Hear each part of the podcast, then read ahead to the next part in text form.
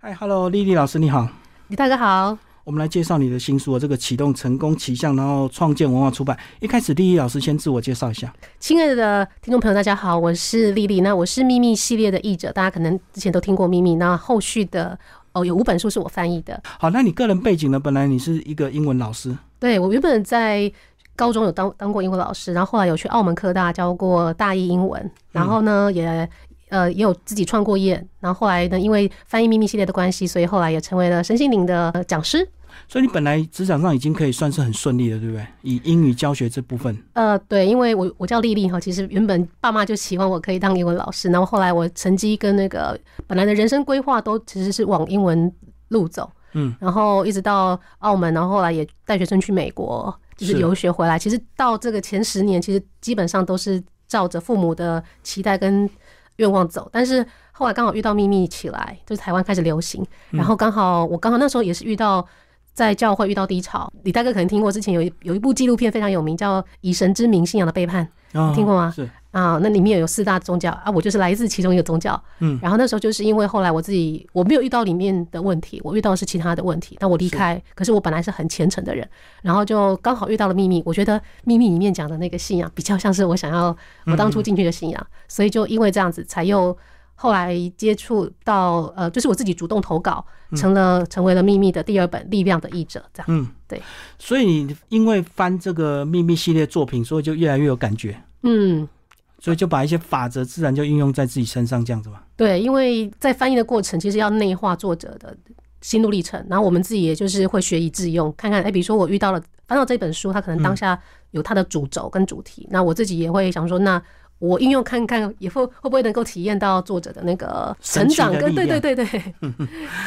其实这种成功学啊，其实真的有点这个神奇啊。对，是有些人这个很成功，但是有些人可能就一败涂地。对对，那讲一下这个书好吧？这本书的等于是两个大部分，对不对？对，它是其实就是内外在的整合。因为我之前在翻译秘密秘密系列，其实它比较讲的是我们内在的那个心法力量。对，内在力量。然后，但是就是如果要落地执行，像因为我自己也在又开，我跟先生有开过公司，然后我自己其实之前有待过那个企业，所以其实我们对于说，比如说你要怎么样把那个内在那些法则在职场工作上，或者你在创业遇到状况的时候，你要怎么样去运用？所以我那时候刚好其实是在十年前，就是有机会出成一本书，我就想要把呃，就是我在翻译秘密这一系列的心法可以放在第二部分。但是呢，外第二第一部分其实就讲的比较是外在这种成功学的。呃，新版的书名叫 The Phenomenon，嗯，就是启动成功倾向，其实是国外一位也是成功学老师，加上他也是文案呃大师，他其实是他。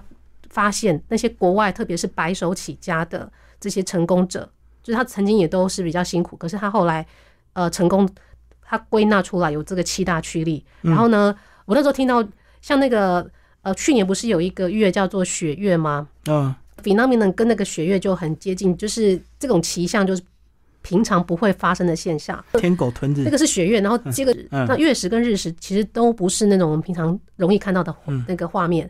呃，那个现象，所以引用在人生当中，就是其实我们每一个人，只要呃，比如说有心跟行动力，其实可以，甚至短在六到十二个月，其实你可以创造过去六到年做不到的事。然后这个是那个国外老师他一开始发现那一群人都有这样的特质，他们都做对了至少这七大事情，然后呢就可以在六到十二个月可以启动成功气象。嗯，对，所以就是这两个，所以等于是一个外在的一个是内心的力量，就对。没错。那我们就从这个一开始讲。呃，启动成功奇象的七大驱力，其实简单讲就是说一些比较具体的作为，对不对？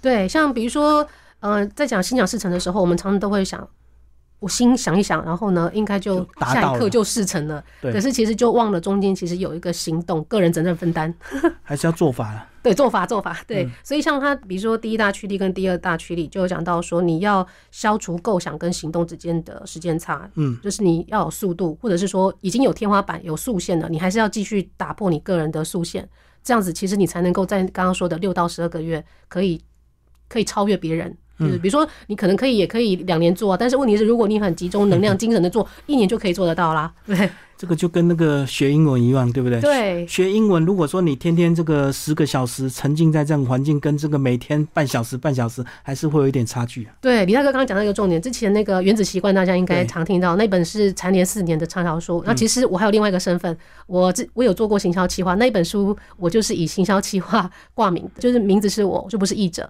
所以，因为我刚好是跨在商管跟身心灵中间，那那一本其实刚刚那个概念就是说，你有构想，你有行动，然后你。最好还要能够养成持续，因为我们说，呃，积少成多嘛。你每天进步百分之一，一年之后你可以进步三十七倍。嗯，对，就是这个意思。可是说起来容易，但是做起来很难。对你需要真的有心，跟你你相信说你这样做下去会看到成果。所以像比如说，就你知道六到十二个月，你真的要愿意给自己六到十二个月的时间，达到六到十二年的成果。对，嗯。那么我可以分享一个，刚好是最近为什么这本书会出现？因为其实十年前就已经出现了。嗯。然后就是因为疫情期间，那时候大家很多预算都紧缩。对。然后我我在行销的计划当中，就是要帮公司省预算。我那时候就国外的网络行销有一个，就是他说你可以结合你个人的 FB 的账号跟粉钻账号，嗯，跟你的那时候社团其实是他们奖励的一个流量的红利。他们甚至会花电视广告的钱告诉大家你要去成立社团，因为他会。免费给你一些流量，就是让大家可以触及。所以那时候我就想说，好，那疫情期间很多都转成线上，我要来实验一个，我不要花预算，但是呢，我用社团的方式来带动业绩。结果那时候我们就在五个月内就从零人，然后到万人的社团，然后就刚好符合那个六个月，有没有？我们说六到十二个月。然后我以前没有做过这么短的时间之内做过万人社团，然后也。对我来讲，是个人声量确实是有增加，但是对于公司，因为那是我的工作，我有让公司有外版书能够破三千本，其实不容易。但是那一本卖了两万本，而且还进到了那个伯克莱年度的排行榜样。所以是还是有达到变现的一个这个功能。有说有有有帮公司变现的，我我领的是一样的钱 对，但是个人声量，因为有人因为这样子渐渐认识我，所以可能就是到我的粉砖，可能也有帮我带来。其他的影响力这样，所以等于你是间接的帮助了，那公司是直接现金的帮助。对，现金。所以这是你刚好运用这一个方法。那第二个讲到什么速度？速度啊，速度就是现在很多人讲的这个天下武功唯快不破。对，没错。什么东西都要快，因为现在 AI 时代来临了。对，所以像比如说，你可以善用 AI 来帮辅助。像原本可能我们要想十个标题要想很久，或者是要想十个题要想很久。可是我们为了要下关键字，对，等到所以你可以善用 AI 人机共舞，然后你就可以快速，这个就是突破速线。然后第三大驱力，比如说讲说创造极度的个人或事业优势，就是我们每一个人可能都有自己的天赋，可能在做的事情别人也有人在做，可是问题是你要找到你自己跟别人差一点。像我们李大哥就有找到差一点，一样是做广播，可是你可能又是哎你会自己去增添这些，这个就是属于找到你自己别人没办法突破的。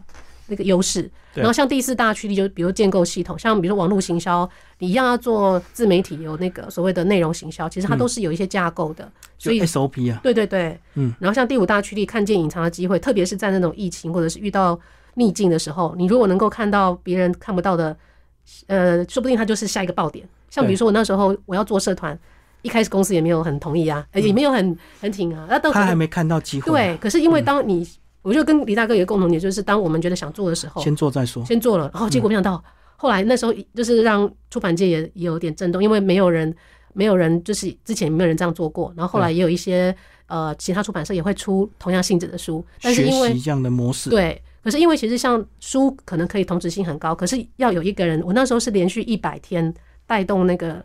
就是写日记、拍日记，然后让大家愿意分享改变的心得，就对。对，嗯，所以要有新的做法，然后再来就是第六个，比如说寻找跟创造有效的赚钱方式。可能赚钱的方式很多种，可是有时候可能我们会是呃事倍功半。但是如果说能够是你符合你天赋，又可以缩短速率，我们像我们艾里也有提到，你一天可能可以做几部影片的产出，跟有些可能可以要花很久的时间才能做一部，这样其实变现的那个幅度就差很多了，对。然后第七大驱力，比如说克服这个行不通的直觉反应，其实这个在秘密吸引力法则也常讲啊，就是你如果认为你可以，就是可以，这个在心态上，你如果认为你一开始不可以，那大概就是我们说的能量在哪里，注意力在哪里，能量在哪里，就一定不会成。就对很多事情，我们都已经有刻板印象，对，所以一讲出来，那老人家说这波 calling，啊，都波 calling，所以就很多年轻人就会创造新的这个机会。对对对对，因为他没有这样刻板印象灌输嘛。对对，才能够就是有很多嗯突破极限的那个灵感出来。等于是一些比较实际的一个技巧。那到了第二个章节，讲到就是内在的一些法则，对对不对？这边我们之前比较知道秘密系就讲的是吸引力法则，所以这个十一个宇宙法则其实也有一个是就是第五个法则的吸引力法则，这个大家已经很很耳熟能详了。对，然后再来就是之前也有也有第十个法则讲到宽恕法则，可以类比之前有一句有一个四句话很流行，有没有？那零极限的四句话，我们说谢谢你，我爱你，对不起，请原谅我。那个请原谅我其实就是比较用运用到这边的宽恕法则。嗯，对，然后就是意思就是当有时候我们。心里面有很多放不下、纠结的时候，其实它会阻碍我们前进的力量。对，因为你活在仇恨中了。对对，那那一些，其实你可以把那些拿来创造，可是因为你一直在纠结，或者是一直在漩涡，嗯。就跟人家讲说什么吃亏就是占便宜这样，有时候你吃亏了，你就不要纠结了，马上这个修正之后往前冲，就不要纠结在说为什么他要占我便宜这样。对啊，你刚李大哥说，哎，反正之后老天会透过其他的补偿给你。对对。所以这个刚好延续到第八个法则——补偿法则。其实他就有讲到说，比如说所有东西都是有能量的，所以你在这边失去的，其实会在其他地方回不回来。这个是能量不灭的定理。对。可是有时候我们就是比如说不不晓得，可能会。刚刚提到，可能就会觉得啊，我被亏欠了。但是其实，如果是一个比较大的那个维度的讲，就是他这边，你这边可能水流掉了，对，他会透过其，他可能也许是加倍的再还给你。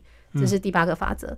然后第九个法则，像无阻抗法则，像我们公司之前叫我们有取零阻力哈，对，就是人生不可能没有阻力，但是我们尽量去降低阻力，像上弱水一样。比如说，呃，溪流当它还小的时候，可能。里面的石头，或者是遇到那个树枝，你可能呃，你可能会需要绕一下，哦，那反正就是还是往前冲，直奔大海。可是当你面慢慢的变成从涓涓细流变成是磅礴的那个土石流，对，哦，马上就啪，就是直接漫过去，直接冲过去，对，根本就不用绕了。对，就这个没有阻力，所以遇到事情，如果说你一直跟那个抗争，有时候也是看不到那个目标在哪里。可是当我们如果知道目标在哪里，我的终点就是那个大海，我就可能这些都无所谓了，就是。等我壮大了，等我变成是那个磅礴的巨河，我就勇往直前了。这样，难怪人家讲说什么高度不同啊，思维就不同。对对对，因为有时候这个老板想的跟员工想的都不一样，员工天天就是骂老板，因 为老板想的是下一个投资机会。对对对，嗯嗯，所以其实这个看起来很简单，可是真的要具体落实是非常难的，对不对？对，很多学问都。讲起来很容易。嗯，前面就是讲一些法则的一些基本的一些概念。其实他也是一位成功的那个牧师跟成功的企业家，他所写的。所以里面呢，就是前面是一些他的定义。但是呢，我我我有把我这段时间这十年来就是翻译啊，然后我自己工作的经验，就是把它当例子补充进去，这样。你就用你的个人的例子套进来就对。对对对，嗯对。所以至少等于你是验证者。对，这样子我自己才能够比较更相信。我我在翻译的或者我在写的，是不是真的？这样更有说服力，就对，对对，因为你已经走过二十年了。啊，二十年，对，二十年。对啊，因为在书里不是有简单讲到两个十年的一个这个简历，对，没错。好，那其实二零二零疫情来对你一开始也是有点冲击，对，还好这三年又过去了。对，疫情对很多行业都很多变数，对，那所以其实我那时候刚刚说我带那个社团，它其实疫情确实。当下我们会很冲击，但是它也是我后来之所以能够把那个社团带起来的养分，因为我经历过那个挫折，我知道那个黑暗期，就是我自己也会有走，就是走不出来的那个段时间。可是我就想，我又是秘密系列译者，然后我又要重新面对生活。你等于是代言人呢，你怎么可以这么沮丧这样，对不对？对，而且因为刚好那时候遇到的那个呃那本日记，它其实作者本身就是她的丈夫有经历过，就是好像投资亏钱。然后他自己好像后来离婚，然后等于他负债了一千五百万日元，然后他是怎么样透过那本刚好是他儿子送他的一个日礼物，然后他是透过那四十九天就是七周的那个历程，然后他说他重新站起来，然后书封其实是黄色的嘛，就是象征光明。我就想说，好，如果他可以从黑暗到光明，那如果我其实是为了工作所需，但是我也想要知道，我也没有办法。这个走完这个历程，我也能够从黑暗到光明。可是到后来，因为我是把已经是我是成立社团的人，我后来发现有一群人，可能他们因为不同的事情，也是在黑暗需要走到光明的阶段。然后我就发现，哎，好像当我在往前进，可能虽然一开始慢，我是说自己要从那个谷底要爬起来的时候，前进开始慢，对。但是呢，当你看到有一些人他其实在跟着你的时候，会让你更有信心往前走，然后后来的速度也会更大，因为是大家一群人往前走，这样。这跟就跟那我们拉那个镜子的车子一样，一开始要拉动是很难的，对。可是当车子拉动之后，就会越拉越快。对，因为它阻力已经变小了。嗯，就是有一种里面有提到，当你是一种气势的时候，你会不知道到底是气势造就了你，还是你造就了那个气势。然后我们那时候就是一开始零到一最难，一到一百最难，到一千也很难。可是后来到五千到八千，到最后到万人的时候，我那时候想说，因为是晚上半夜哦，我们其实工作其实五点就呃就是下班了嘛。嗯。可是那时候发现那一群就是有一些核心的成员，他们比我还。还自还在意，就是哎，那天快要破千破万了哦。结果到那一天凌晨是大家数倒数，但是对他们就真的在社团里面，哎，现在倒数几个，然后再缺几个，然后他们还会去捞人进来。然后那时候我们就好像在跨年晚会，我就第一次有这种体验，说我那个不是我一个人的事情，一群人在做一件事。对对对，就破万的那个晚上就对。对对对，嗯嗯。可是后来你社团是移交出去，但是你自己后来有建属于你自己的社团吗？有有，后来就是我我这就是成立这个紫色的社团，因为其实也象征那个我前面。那个是创造性的能量嘛，就是我们说黄色本来在呃华人文化就是一个比较对呃创造的。那但是因为像如果我们讲身心灵的历程，如果有脉轮红橙黄绿蓝靛紫这个七脉轮的话，其实紫色代表是一个呃东方文化讲的是帝王的颜色，呃这个那个那但是呢在灵性上面它也是一个往内在的成长的颜色，所以象征我这十年二十年就是从一个比较外放的这种。已经走完成了一个阶段，然后呢，我往内在去那个更更深究，所以这本书的封面就从十年前的黄色变成今年的版本叫紫色，而且名称也稍微换，本来是启动梦想吸引力，就比较中性温一点，嗯，然后但是这个词就叫成功奇象，就直接把那个英文的的 phenomenon 这个字直接当主书名了，就更直接啦，对，就表示说你个人也更有自信。底气比较够，因为翻译了五本书。嗯，那我是说秘密系列，其实我翻译的大概有二十本了。哦，对。不过这五本算算是你改变命运这个最大的一个重点了。对，也是。因为翻译的时候过程其实是要一直反复的看嘛。对。怎么样让中文字这个推敲的更顺畅一点？是是是。嗯嗯。所以逐字翻其实简单，可是要还是要稍微修正一下，对不对？对，因为那个有一些可能不管是句构啦，主要是因为它有一些字你必须要。有点像他是在灵魂层次沟通，所以有时候你如果像比如我是英文老师，我们以前最最擅长教文法，可是那种东西是比较就是你是为了要考高分要 pass 而而教你那个不用讲到灵不用讲到那个灵魂的温度，不用你个人的想法。对，但是这个而且我们也不能用自己不能说完全是自己的诠释，你会需要要。同时间去看能不能连接到作者他为什么要这样写。然后如果讲灵性一点，就是你要想说这个时候宇宙透过你东方的代表，要透过你要怎么样去最好的诠释，能够感动最多的人。对，所以还要去连接那个力量，就对。对我都因为有时候不然也会遇到瓶颈，有时候真的翻译也是需也是蛮枯燥的事情。所以你如果没有感动自己啊，或者是说你把那件事情当成是能够自我疗愈的旅程，你会翻译的很痛苦。嗯，对。好，那个李老师最后把一些推荐人介绍一下吧。哇，你的推荐人是全台湾的。哦，对我，因为就是收集了这十多年来跟这个主题相关的，所以像那个当初光中心创办人，这个大家那个都知道，秘密开始会红，也是在那个地方推播的周建伟老师。然后呢，还有一个华人网络心灵电台共同创办人安一新，然后还有一个是那个量子转念引导技术系统课程创始人陈家宝老师，还有一个是人气 Podcast 女子监心室主持人佩佩。然后呢，一个中国文化大学教育推广部的顾问，也是新北市劳工局创业顾问家珍，也是这本紫色也推动的其中一个幕后工程。然后再来是呃好朋友玉峰老师，亚洲华人提问式销售权威，还有一个是也是教育界的好朋友若水学院创办人导师威廉。然后呢，还有这一次其实是十年前就看到了我前一个版本。然后呢，他他们是在位于中国。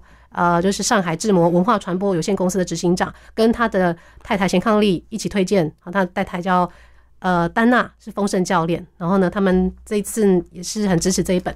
然后再来是我先生林主力股份有限公司的执行长，还有那个一个派对救星创办人洪翔。这样，以上感谢这些好朋友们的热情推荐。还有一些呃很支持的读者，因为有读读者们的支持才有这本书。但是还有感谢出版社愿意重新改版，这是在这个年头能够重新包装改版也不容易了。嗯，谢谢。